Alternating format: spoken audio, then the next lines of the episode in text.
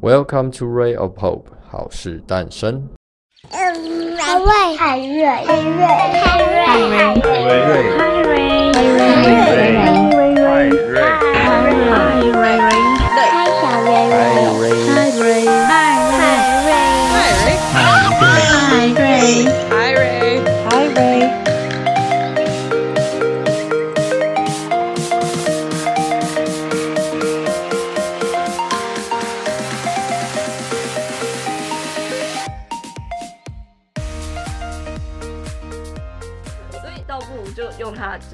的方式去让他做他擅长的事情。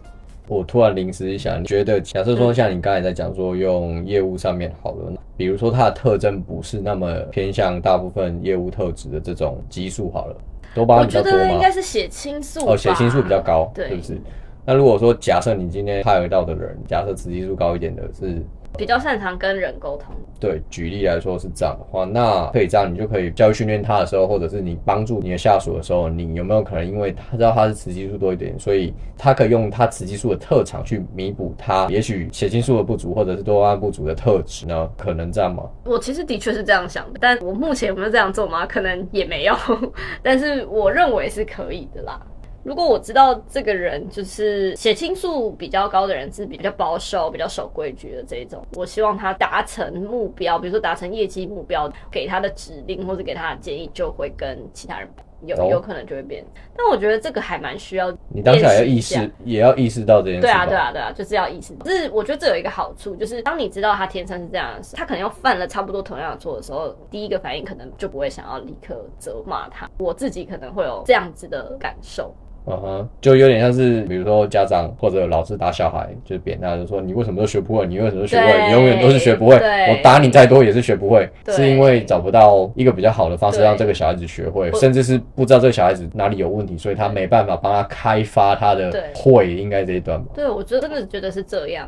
我相信这个世界上有很多科学可以证明，或者是可能医学可以证明说我们人会为什么会长成这样，为什么会这样反应是有它的道理的。可是如果我们好像不拿出一个证据给你的时候，人都不会相信嘛。所以像你刚才讲那个老师就会觉得说，为什么 A 学的会你就不行？为什么你不能像 A 一样这样子？然后就一直疯狂把同样的东西就是塞在你那边这样，那大家都只会痛苦一样。嗯，大部分都只想要直接就是 copy paste，就复制人最快这样子。对呀、啊，机器人嘛，就是没错。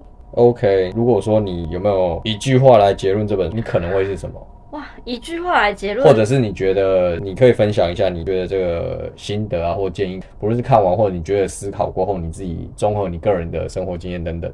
如果说这本书给我什么启发，好了，好好了解自己是什么样子个性的人，以及试着理解对方可能这么做这件事情，或是说出这个话，或是做出这个行为，有他自己的原因，为他人着想，我觉得是很重要的事情。这也算是看这本书给我的启发吧。这就超级偏题啊，跟恋爱完全没关系。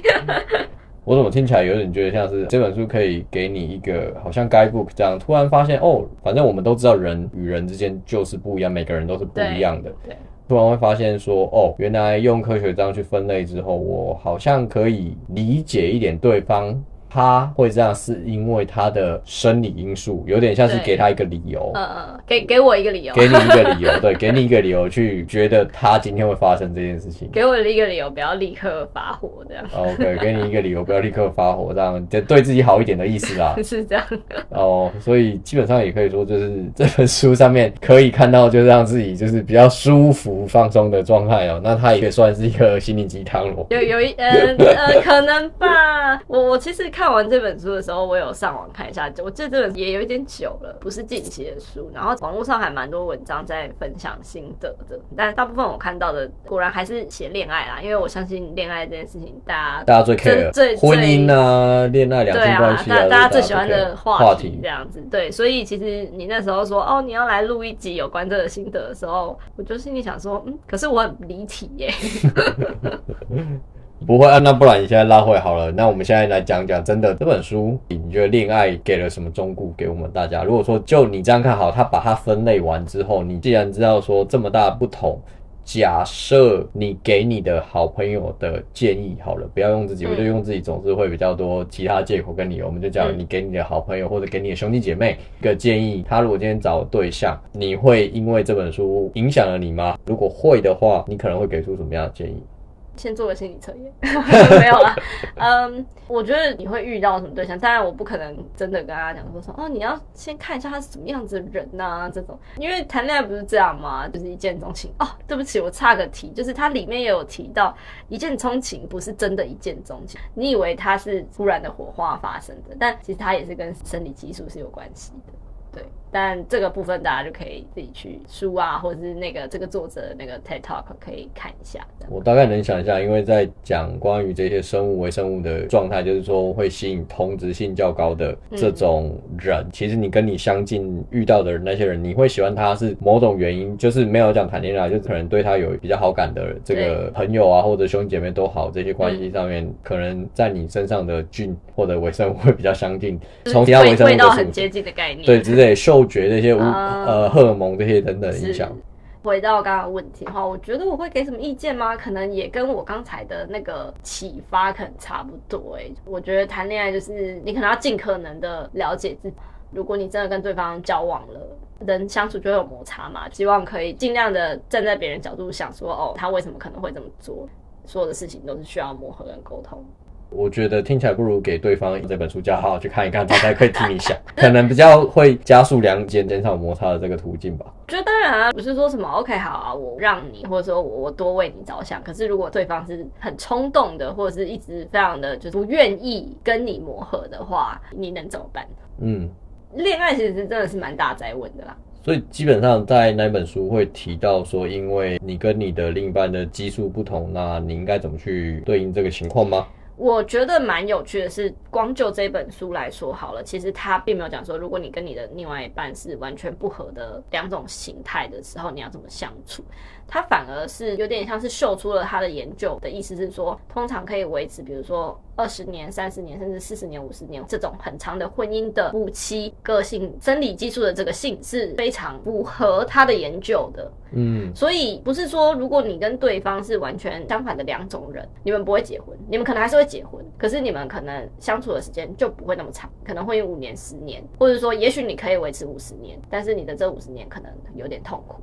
反正时间长短不是重点嘛，只是说这两者之间的关系能不能互相忍受彼此，大概这样说。婚姻可能是这么一回事吧，是吧？好哦。但这本书算是他针对这样子的研究的其中一本而已。我相信他有其他本没有翻成中文的书，其实会更精彩。我觉得蛮适合现在就是广大的交友市场。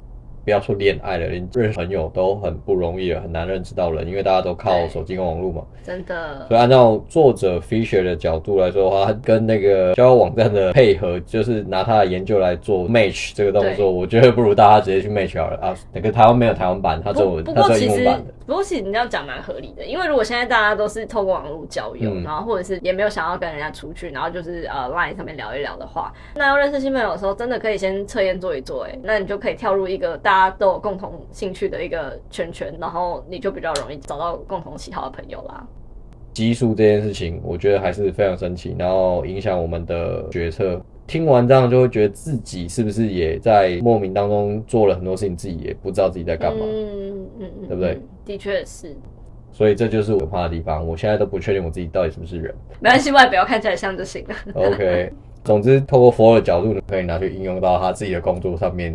从他的不同见解上面看这本恋爱书，也是可以看出别种心得。所以我觉得值得跟大家分享。